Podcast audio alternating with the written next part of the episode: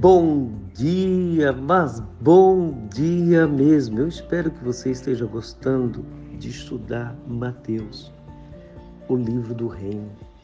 Realmente é maravilhoso que o reino esteja em teu coração. Lhe convido para mais um encontro com Jesus. No Evangelho segundo Mateus, capítulo 2, versículo 6, está escrito: E tu, Belém, terra de Judá, não és de modo algum a menor entre as principais de Judá, porque de ti sairá o guia que há de apacentar o meu povo, Israel. Miqueias profetizou. Ele disse que Belém não seria mais desprestigiada.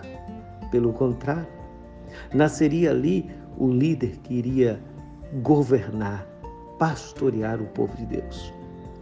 A palavra guia aqui, Egeomai, ela significa aquele que vai à frente, que conduz o governo, aquele que comanda, que tem autoridade.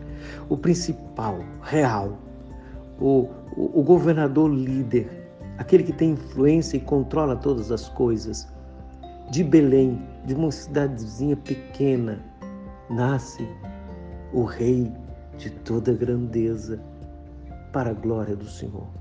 Bendito é o nome do Senhor, que enviou o seu Filho Jesus, o Cristo, que guia a sua igreja, que guia o seu povo, o povo de Deus.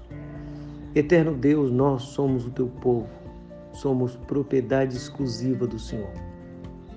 Obrigado porque somos conduzidos pelo Cristo que nasceu em uma pequena cidade, mas a sua grandeza é maior do que o universo.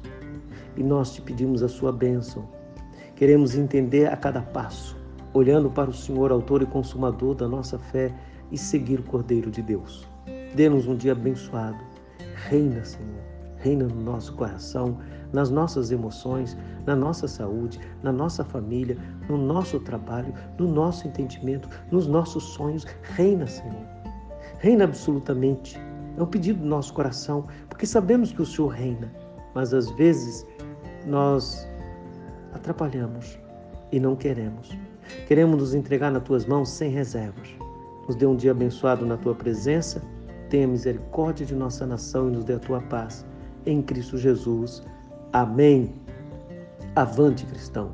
O Cristo nos guia